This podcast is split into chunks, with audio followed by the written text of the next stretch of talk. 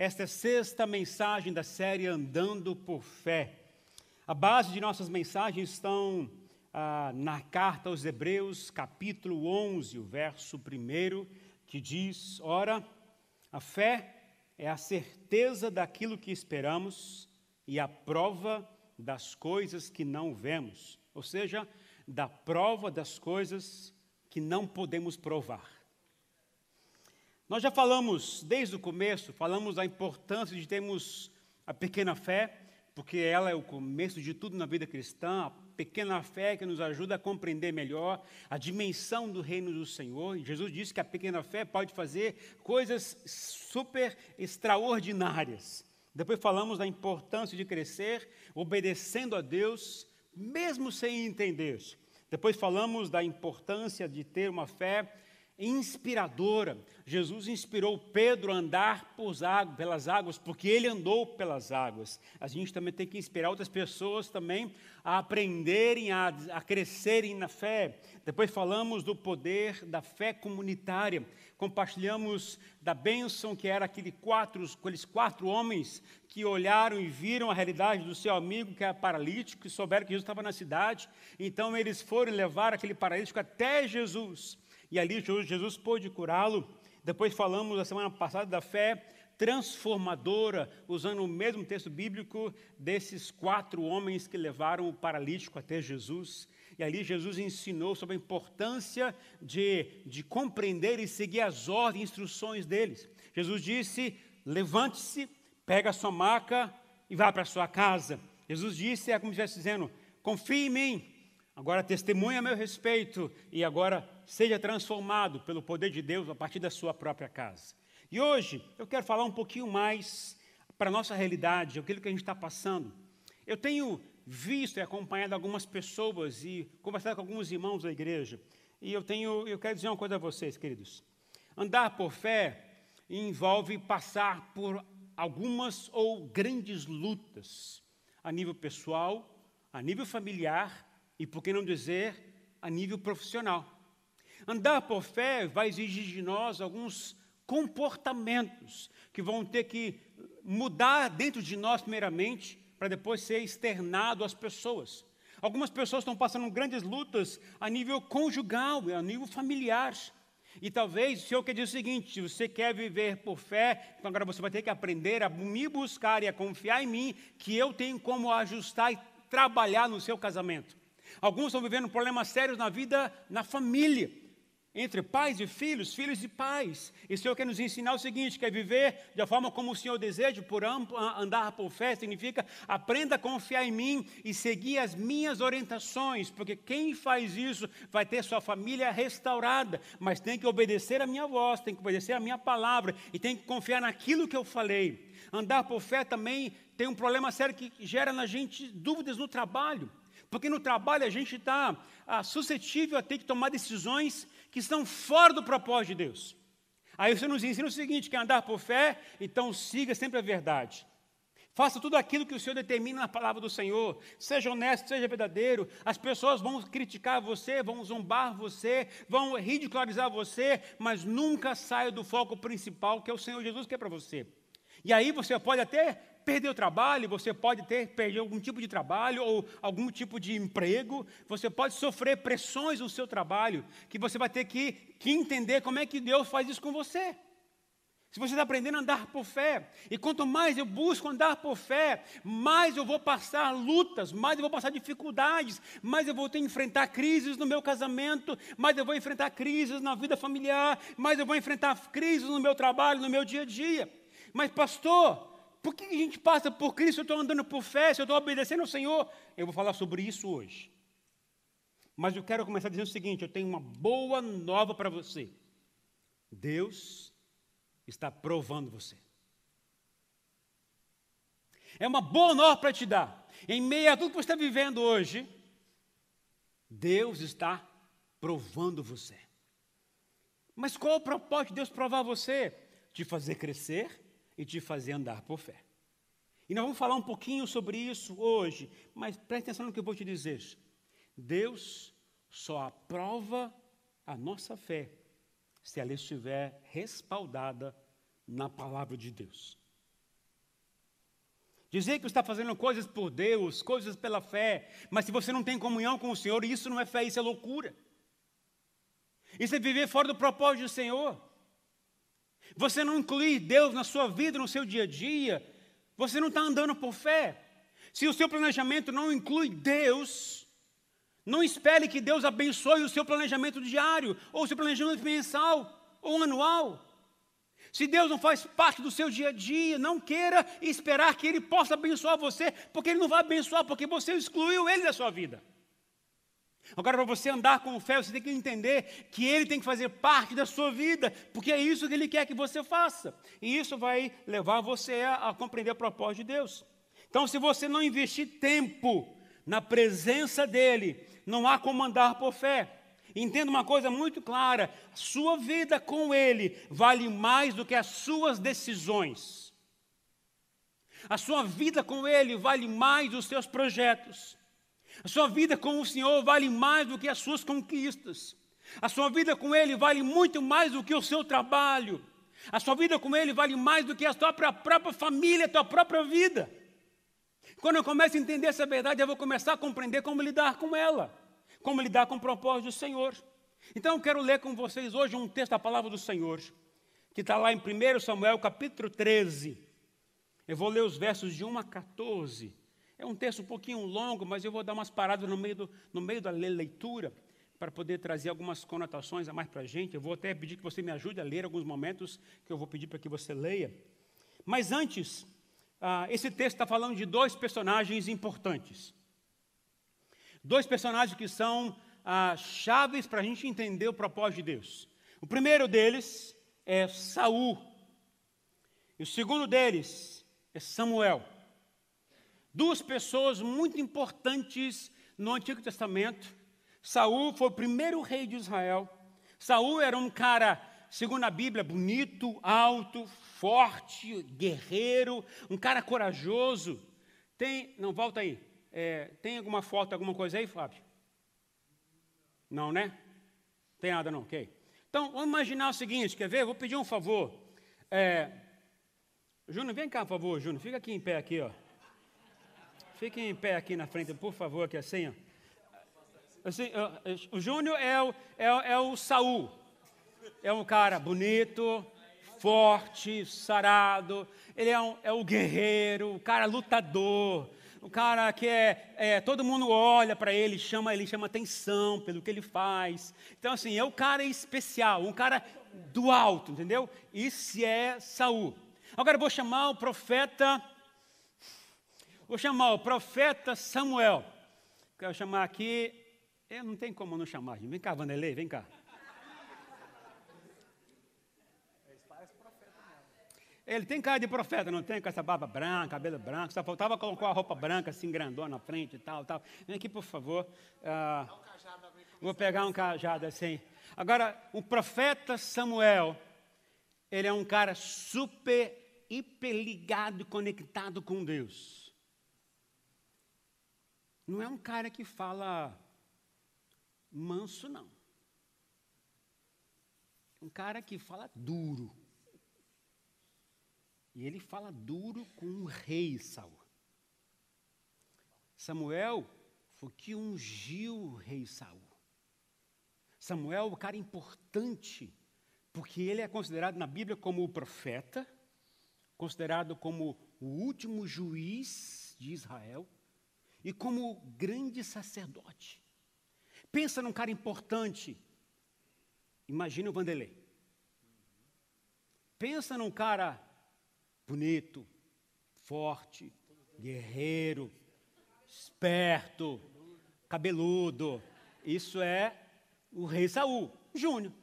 Duas figuras muito importantes, que nós vamos falar agora um pouquinho sobre eles. Podem sentar, queridos. Obrigado, viu? Obrigado, profeta. Não, não, não vou bater nele hoje, não. Hoje não. Mas eu quero ler com vocês hoje, 1 Samuel então, 13, de 1 a 14, e diz o seguinte o texto. Saul, ele tinha 30 anos de idade quando começou a reinar. Reinou sobre Israel 42 anos. Saul, ele escolheu 3 mil homens de Israel, Dois mil ficaram com ele em Micmas e nos montes de Betel. E mil ficaram com Jonatas em Gibeá de Benjamim. O restante dos homens ele mandou de volta para suas tendas. Jonatas, que era filho do rei Saul, atacou os destacamentos dos filisteus em Gibeá, e os filisteus foram informados disso. E então Saul Júnior mandou tocar a trombeta por todo o país, dizendo: que os hebreus fiquem sabendo disso. E todo Israel ouviu a notícia de que Saul tinha atacado o destacamento dos filisteus, atraindo o ódio dos filisteus sobre Israel. Então os homens foram convocados para se unirem a Saul em Gilgal. Os filisteus reuniram-se para lutar contra Israel com três mil carros de guerra, seis mil condutores de carros e tantos soldados quanto a areia da praia. Eles foram a Micmas, a leste de Bet-Aven, e lá acamparam. Quando os soldados de Israel viram que a situação era difícil, o que, que eles viram? Viram o quê? Vou voltar lá.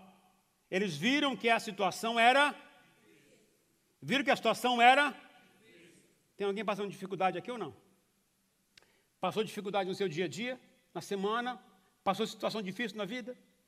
A nível pessoal, a nível familiar, a nível conjugal, a nível profissional? Situação difícil? E que o seu exército estava agora sendo muito pressionado. Sendo muito pressionado. Esconderam-se em cavernas e buracos. Então, as rochas e os poços e cisternas Alguns hebreus até atravessaram o Jordão para chegar à terra de Gade e de Gileade. Saul ficou em Gilgal e os soldados que estavam com, com ele tremiam de medo. Medo, lembra que eu falei para vocês? Medo é o oposto de quê? Fé. Ele esperou então sete dias, que era o prazo estabelecido por Samuel.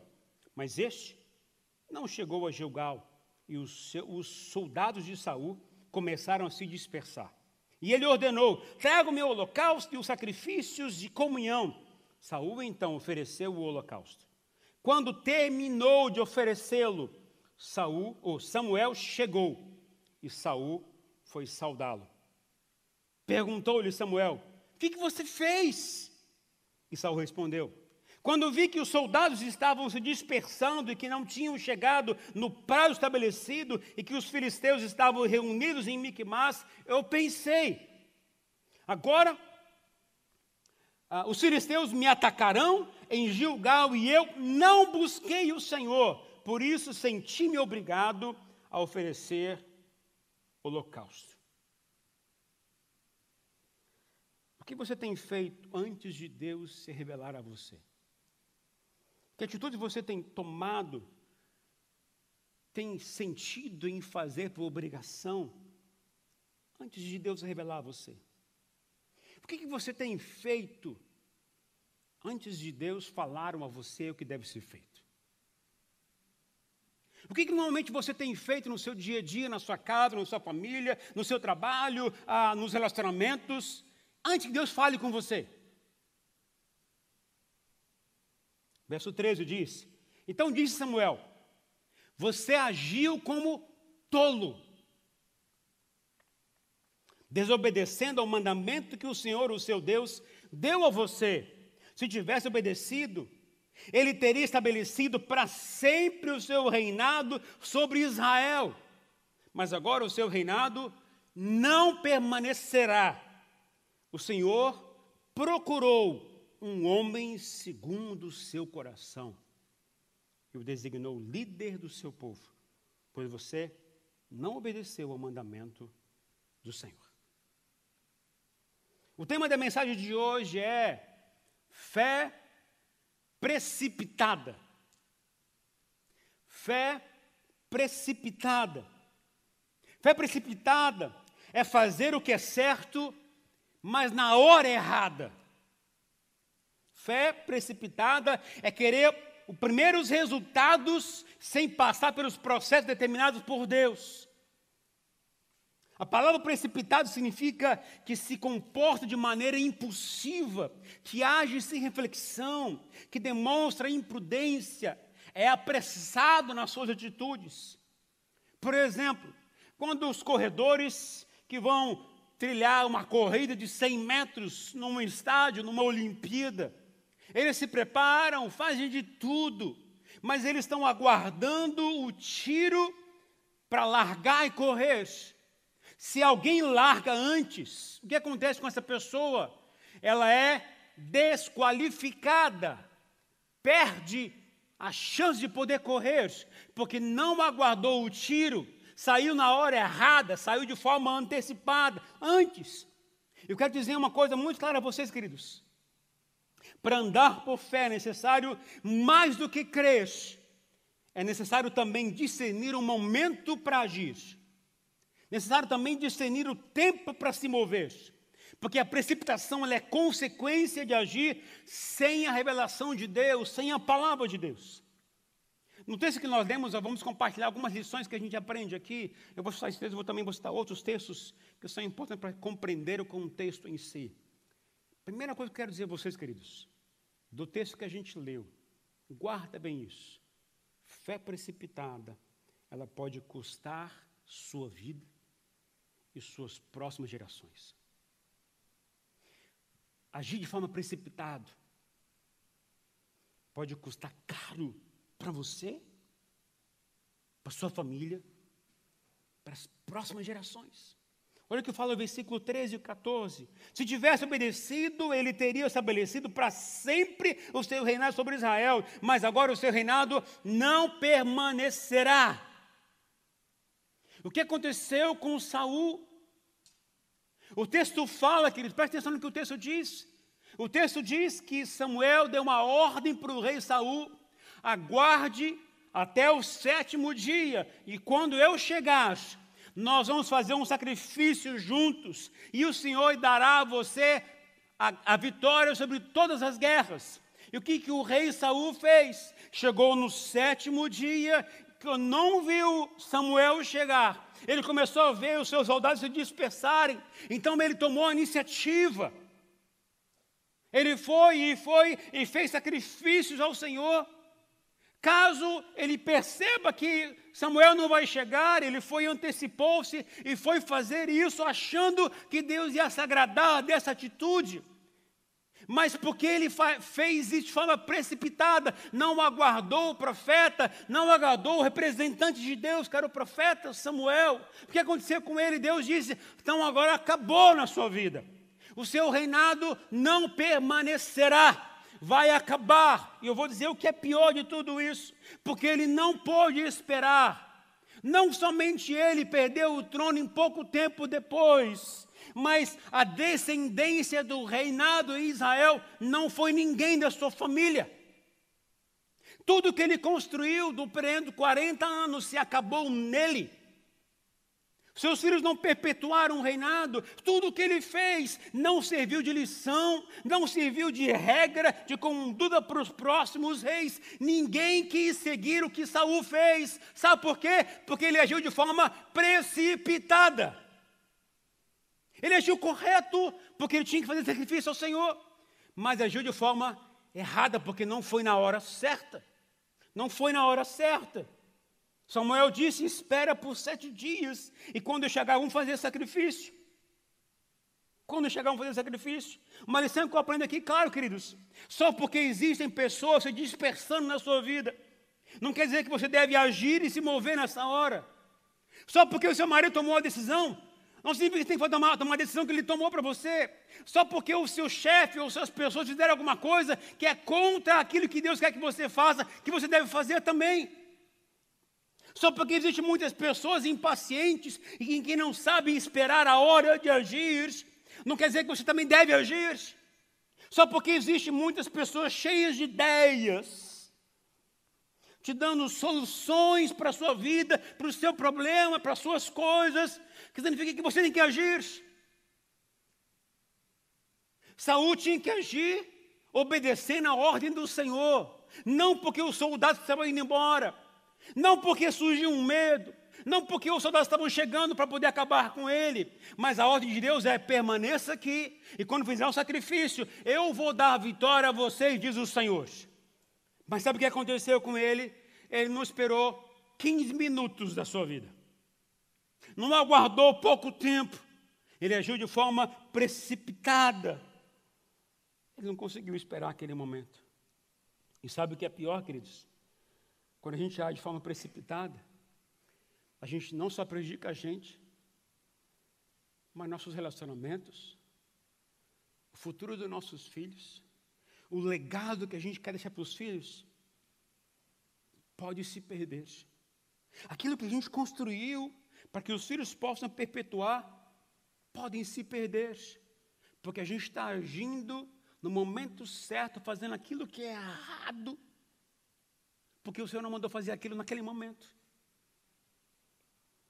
Se você estiver muito ocupado na sua vida, tomando decisões com base nas circunstâncias, você não está apto para ouvir as revelações de Deus e por isso você vai agir de forma precipitada. Se você não se concentrar em Deus, não gastar tempo na comunhão com o Senhor, não adianta esperar que Deus te revele o que fazer na hora que tem que fazer. O segredo para que eu possa saber o que fazer na hora certa depende da minha intimidade com o Senhor, do tempo que eu gasto com o Senhor. Mas eu não tenho tempo na minha vida, o risco é seu. O problema é seu. Você vai agir muitas vezes de forma precipitada, vai falar o que não deve falar na hora certa, na fala errada, vai fazer besteira porque não aguardou a ordem de Deus, não obedeceu à voz do Senhor vai agir em meio a circunstâncias não baseadas naquilo que Deus quer que você faça. Muitos pais fazem errados com os filhos assim, muitos filhos fazem errados assim com os pais, muitos chefes fazem assim com seus, ah, com seus empregados, muitos empregados fazem assim com seu chefe, e assim vai a humanidade. Agem de forma precipitada, e qual é a consequência? Muitos desgraças, muitos desgastes na sociedade. Se eu fosse perguntar a você, você fez alguma coisa precipitada? Você já comprou um carro de forma precipitada? Gastou mais do que deveria ter feito? Você já comprou algo que diz: por que, que eu comprei? Você já foi a algum lugar e disse: o que, que eu estou fazendo aqui? Eu não devia ter vindo para cá. Sabe o que é isso, queridos? Agir de forma precipitada, não planejada, não pensada. E sabe quem sofre com isso? Nossos relacionamentos, a nossa vida com Deus. Aquilo que envolve a nossa vida. Agora, sabe por que, que Saul agiu assim? Sabe por que, que Saul não aguardou? Por que, que Saul não esperou? Por que, que Saul tomou atitude precipitada? Olha o que fala o versículo 6. Quando os soldados de Israel viram que a situação era difícil. Quantos já tiveram um momento onde viu assim, a situação está impossível de ser resolvida? Não tem mais o que fazer. Está todo mundo perdido e que seu, o exército estava sendo muito pressionado. Pressionado por quem? Por seus inimigos.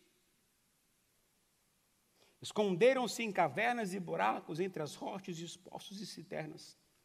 Sabe o que a gente aprende aqui, queridos?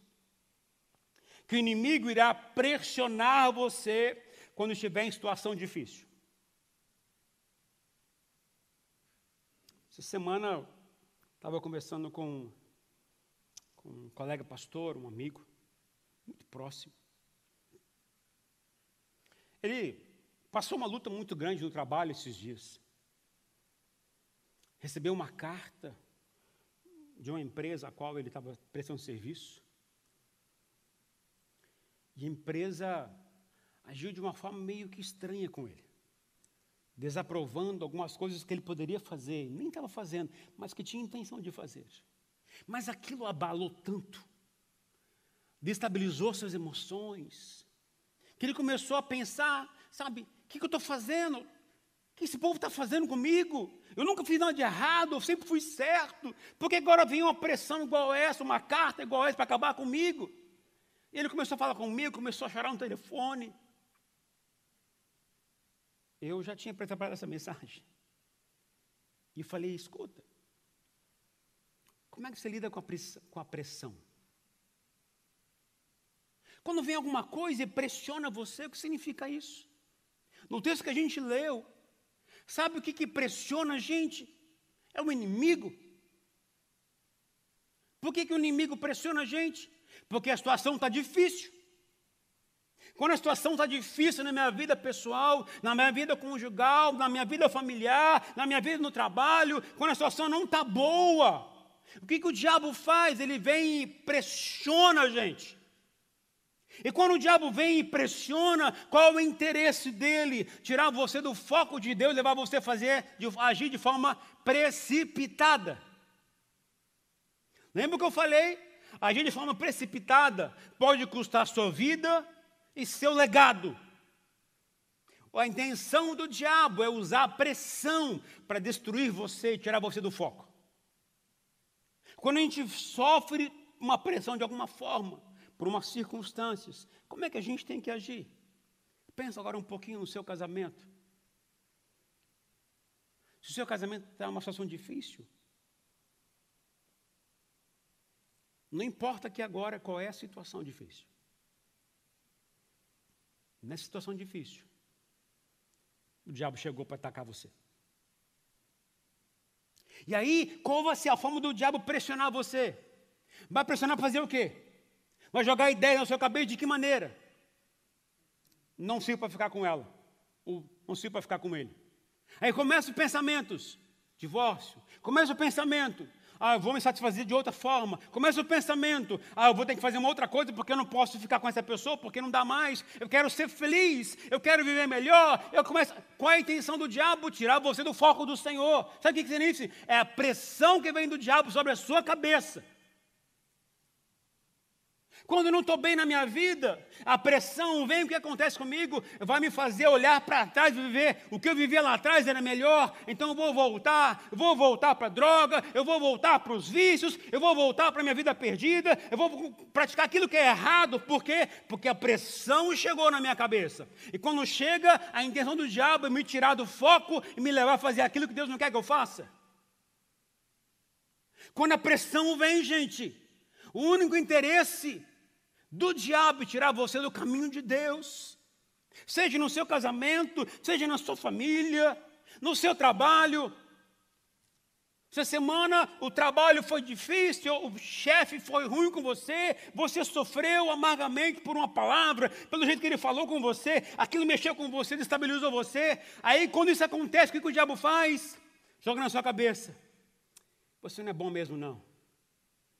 Você não presta. Você não serve para esse trabalho. Muda de trabalho. Esse patrão não é bom para você. Pressão do diabo para tirar você do lugar que Deus colocou você.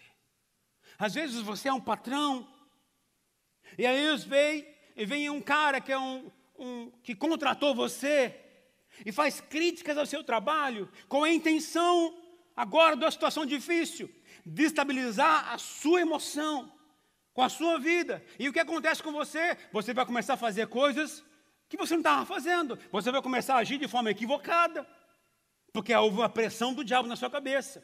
Vamos lembrar, gente, nós estamos numa guerra espiritual constante. O diabo vem com a intenção de tirar você do foco dele, da de Deus. Quando Adão e Eva pecou, ele errou, eles erraram quantas vezes? Para poder perder de ficar no jardim do Éden? Uma vez. Se você se acha tão bom assim, você já errou quantas vezes na vida? Você acha que você garante a sua vida com Deus? Ah, porque você é bonzinho? Adão e Eva errou uma vez e perderam de estar no jardim do Éden. Ninguém é melhor do que ninguém, ninguém é perfeito.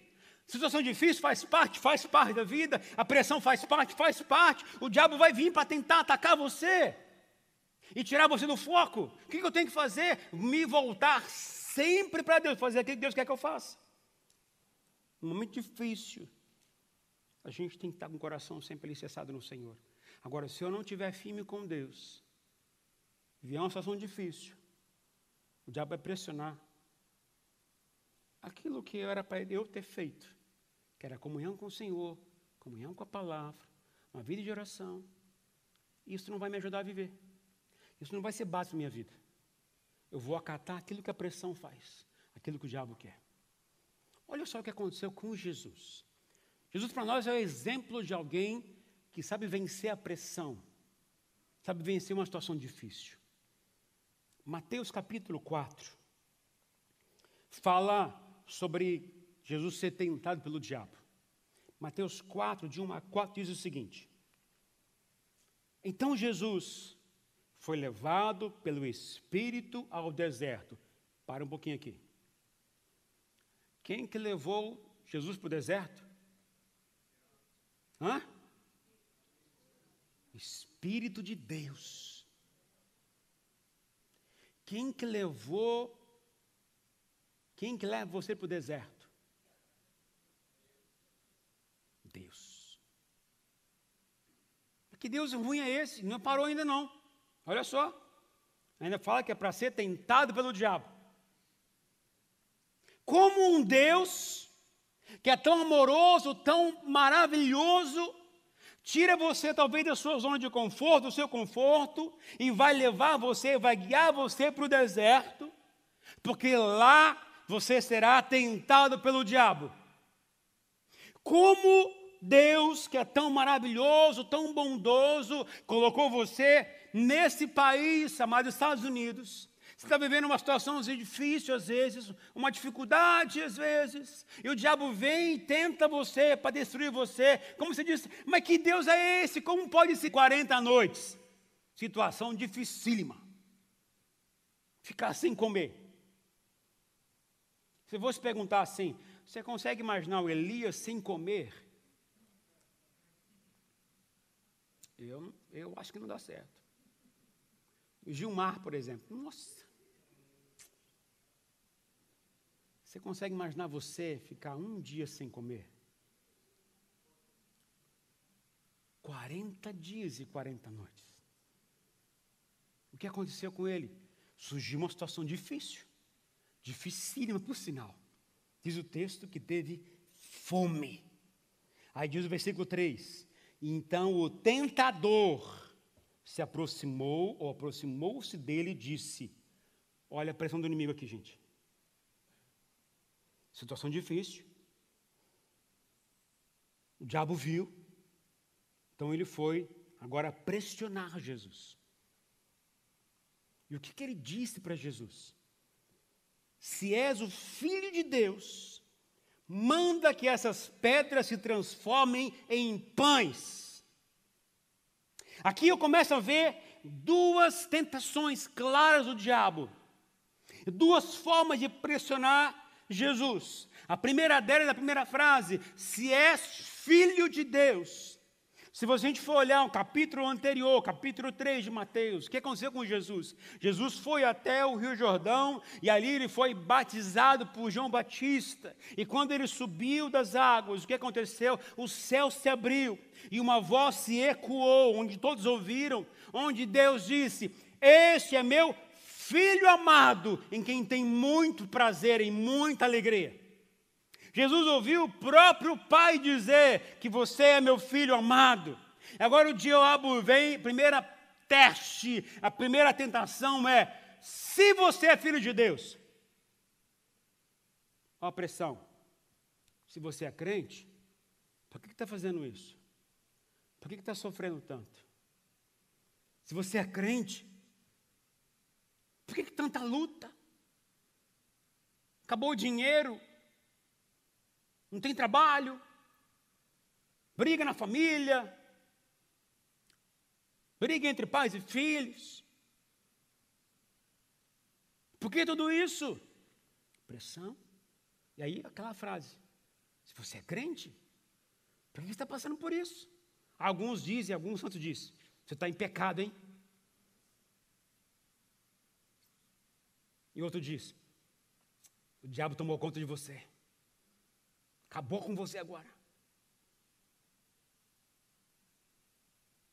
Mas sabe o que Jesus fez? Não, vamos lá. A segunda tentação do diabo para Jesus. O que, que ele disse? Manda que essas pedras se transformem em pães. Qual era a situação difícil de Jesus? Fome. O que, que o diabo apresentou? Uma solução. Qual a solução? Transforma essas pedras que estão aqui embaixo em pães. Jesus podia fazer isso? Podia. Porque ele é Deus. Ele é homem, mas também era Deus.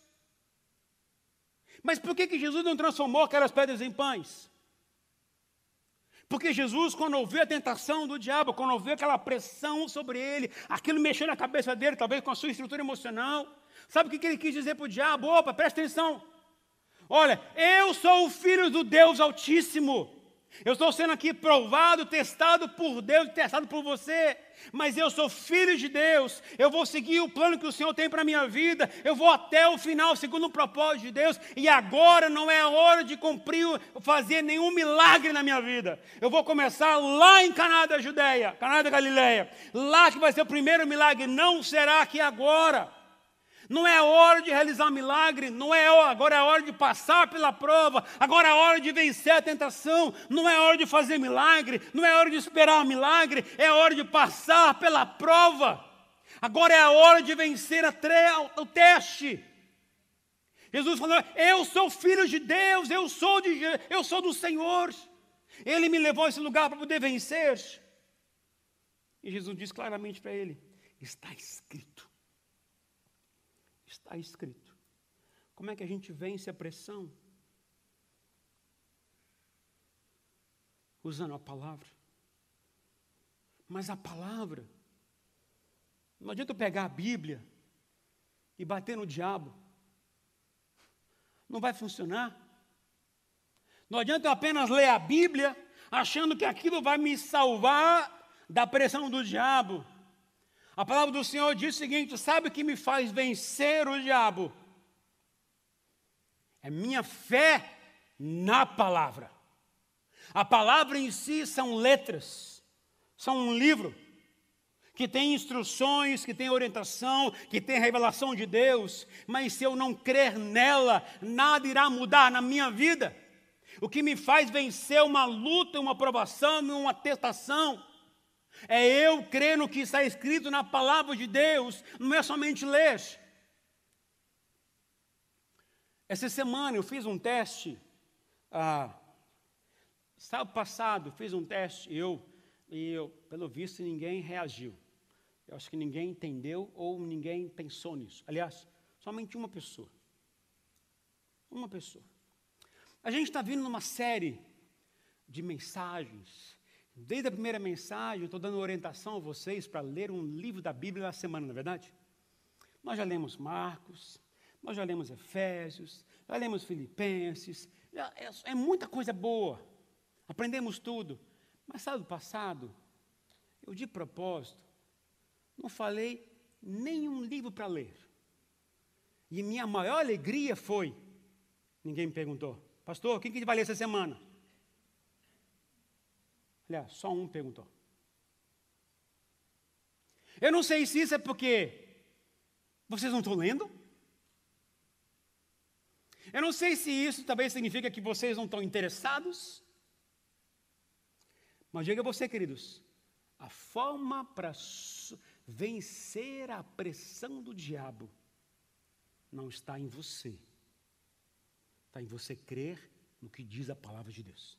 E se você não conhecer a palavra de Deus, você vai cair em toda e qualquer pressão do diabo. E sabe qual é a consequência? Agir de forma precipitada. De quem é a escolha? Minha. Eu tomei uma decisão. Então, eu lancei algumas metas para mim até o final do ano. Uma delas que eu lancei foi que eu vou ler todo o Novo Testamento até o começo de dezembro. Fiz o cálculo, fiz certinho lá, são quantos capítulos que eu tenho durante na Bíblia, no Novo Testamento. E se eu ler toda semana, ou todo dia, cinco capítulos, eu leio a Bíblia, todo o Novo Testamento, até o começo de dezembro. Eu estou fazendo isso. Então, se você quiser, faça também. O que Jesus fez, como é que ele venceu a pressão? Ele sabia o que era em Deus, servidos.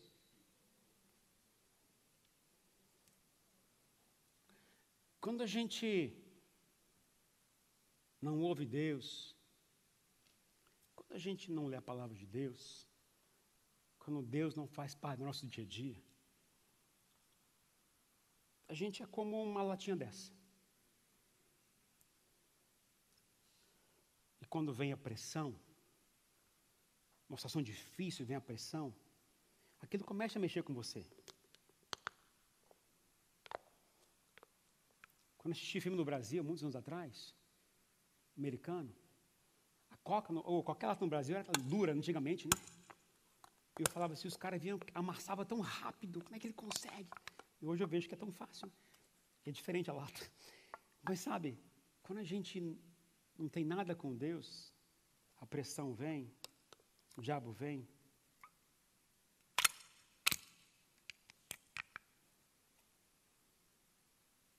que serve isso aqui? Qual a utilidade disso aqui? Nenhuma.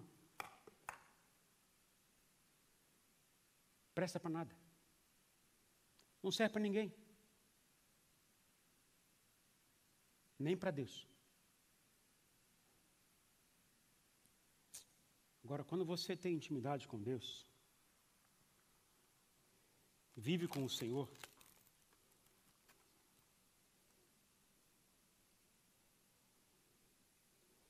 Alguém quer?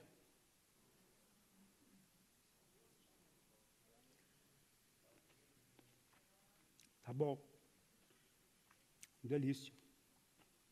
Docinho.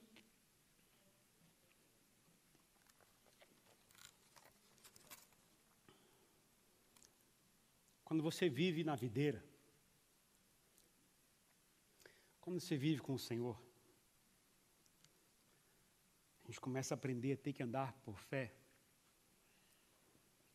Desculpa agora se vira aí. Pode correr atrás de mim agora.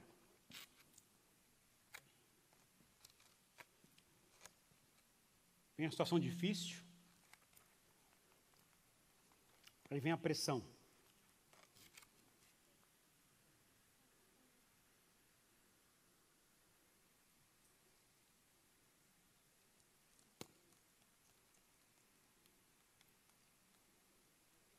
Quando vem uma pressão sobre você,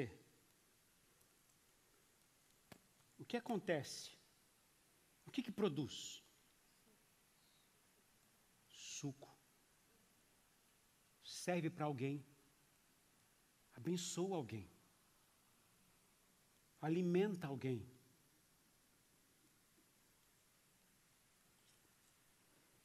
Sacia a sede e a fome de alguém quando você é pressionado e você está ligado com o Senhor, pode vir pressão, pode deixar você até feinho, mas a pressão tem serventia.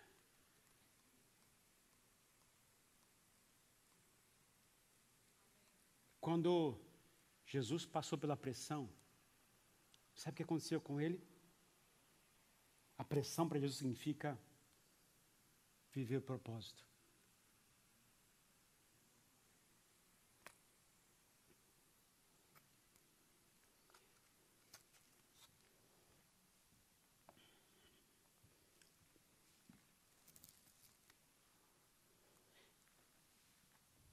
Quando a pressão chegou para Saul, significou desespero pânico. Quando a pressão chegou para Saul, desestabilizou as suas emoções, mexeu com a sua fé. Essa semana eu passei uma luta grande.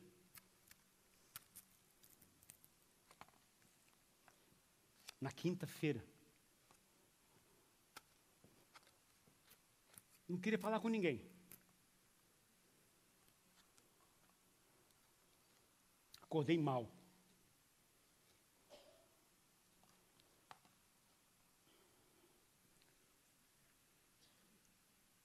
Eu comecei a passar, trazer à memória algumas, algumas coisas que eu vivi no pastorado, algumas coisas que eu estou passando na vida pessoal, algumas dificuldades que eu estou passando, sabe, na, na, olhando para a minha realidade. E aquilo começou a me deixar mal, sabe? Eu comecei a pensar assim: Deus, para que, que eu sirvo? Veio coisa na minha cabeça que eu nunca tinha pensado. Eu estava me achando sem capacidade, sem qualidade alguma para ser pastor. Eu falei, Senhor, eu estou orando aqui ao Senhor há tanto tempo, desde a campanha que a gente está falando, pregando sobre andar por fé, mas eu estou orando, buscando, o Senhor parece não estar tá me ouvindo. Tudo que eu estava fazendo naquele dia, parecia que eu estava vivendo uma luta assim, Senhor, eu não quero voltar para a caverna como, como, eh, como Elias foi. Senhor, eu não quero passar por essa luta de novo, como eu passei muito tempo atrás. Que dor, que sofrimento. O Senhor não está me ouvindo. Fala alguma coisa comigo, me dá um sinal, sabe? E aí as coisas vinham, aí me ligavam e me contavam um problema. Eu falei, Deus, eu não quero ouvir problema de ninguém hoje. Porque eu não estou resolvendo os meus problemas. Os irmãos podem me ligar, não tem problema não, tá, gente? É que quinta-feira a coisa não estava boa. E sabe o que aconteceu, queridos? Porque eu não acordei muito bem. O diabo começou a jogar frases, pensamentos na minha cabeça. A pressão veio. em vez de eu me voltar para Deus, voltar para a palavra, voltar para a comunhão, com a adoração, sabe o que eu estava fazendo? Aceitando as palavras do diabo aceitando as frases dele, aceitando as, a, aquilo que estava me intimidando. Aí a Rosana me ligava e eu falava assim: ó, vamos começar hoje não, hoje não está legal para conversar não. Aí ela tentava me mostrar o Noah, ver se o Noah me alegrava. Eu, oi Noah. O Noah olhava para mim e ria, e eu, hoje não quero rir não. Hoje eu não estou afim de rir para ninguém. Ela vinha, mostrava um dor para mim, e eu lá. Ele tentava me alegrar, porque ela viu que estava ruim o negócio, né? E não estava dando certo, não. Aquele dia, sabe, eu ouvi o diabo. Aquele dia o diabo me infernizou mesmo. E chegou a noite. Aí eu tive que dar um basta, sabe? Porque foi o dia que eu eu gosto de andar, de orar e de ler a palavra de Deus.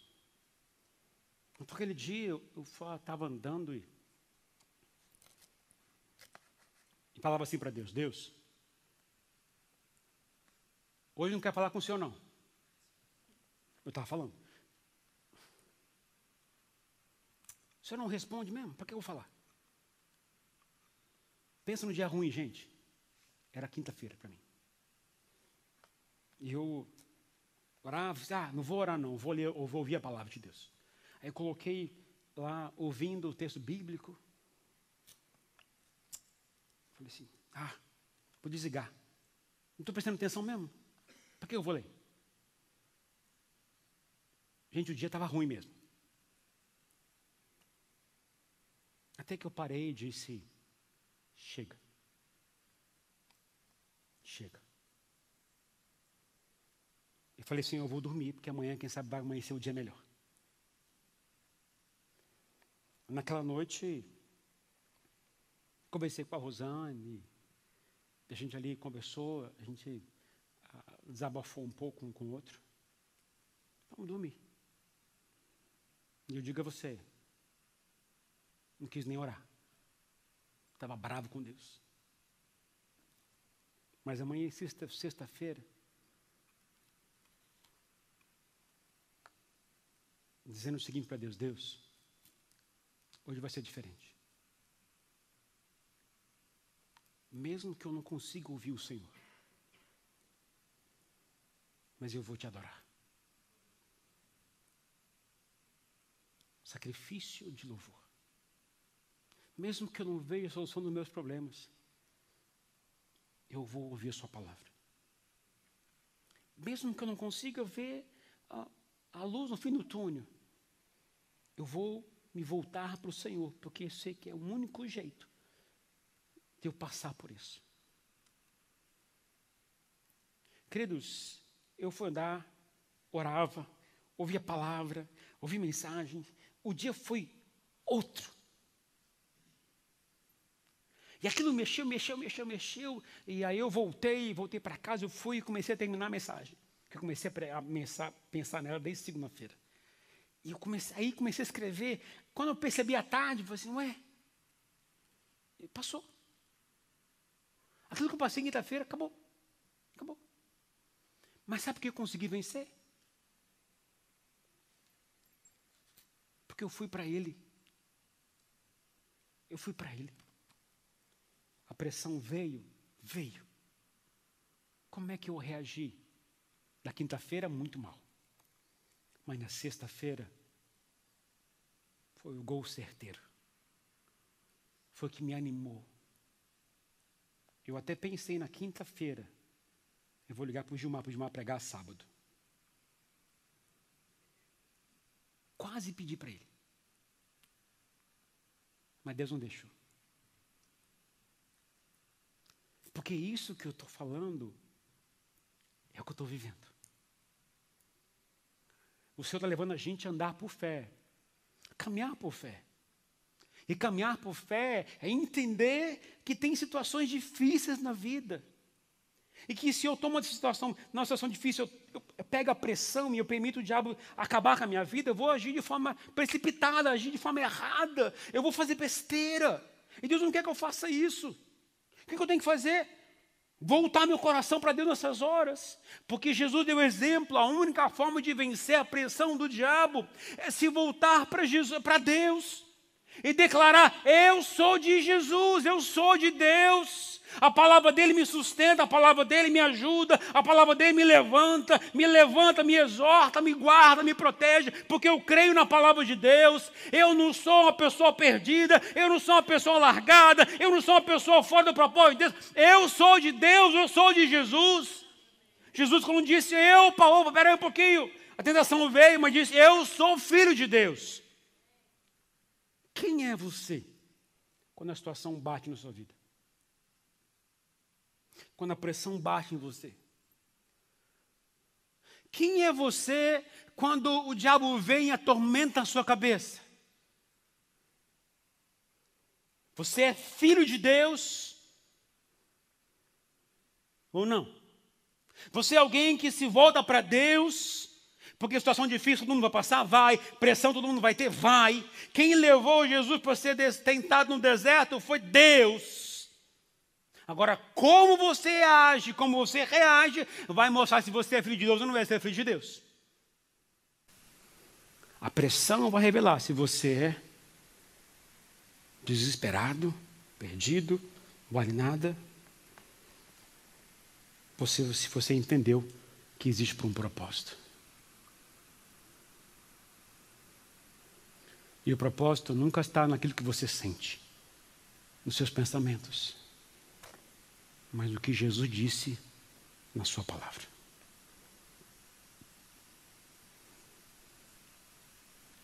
Quero orar por você agora.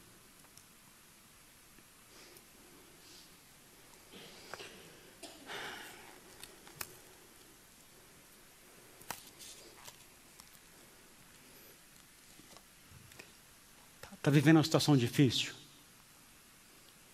Está sendo pressionado?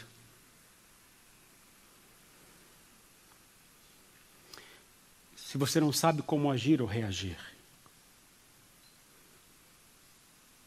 Só existe um caminho. É se voltar para Ele. Porque Ele é a sua salvação. Jesus é a sua esperança. Ele é seu guia. Mesmo que você vá para o deserto. Mas Ele é seu guia. Então, se está difícil, a pressão está grande. O altar está aqui para você. Jesus está neste lugar. Então, se você quer oração, vem na frente. Vença o que está passando nesta hora, na presença de Deus. O melhor lugar que você pode estar é na presença de Deus. Está difícil? Vem ao altar. A pressão está grande? Vem ao altar. Não está conseguindo vencer? Vem ao altar. Esse é o lugar para você. Eu quero orar por você. Vem na frente. E eu sei que tem muitos casais em lutas. Situação difícil. Eu quero desafiar você a sair do seu lugar, casal. Vem na frente. Jesus tem uma palavra para você. Vem no altar. Esse é o momento para você. Quer oração? Vem aqui, eu estou aqui para orar por você.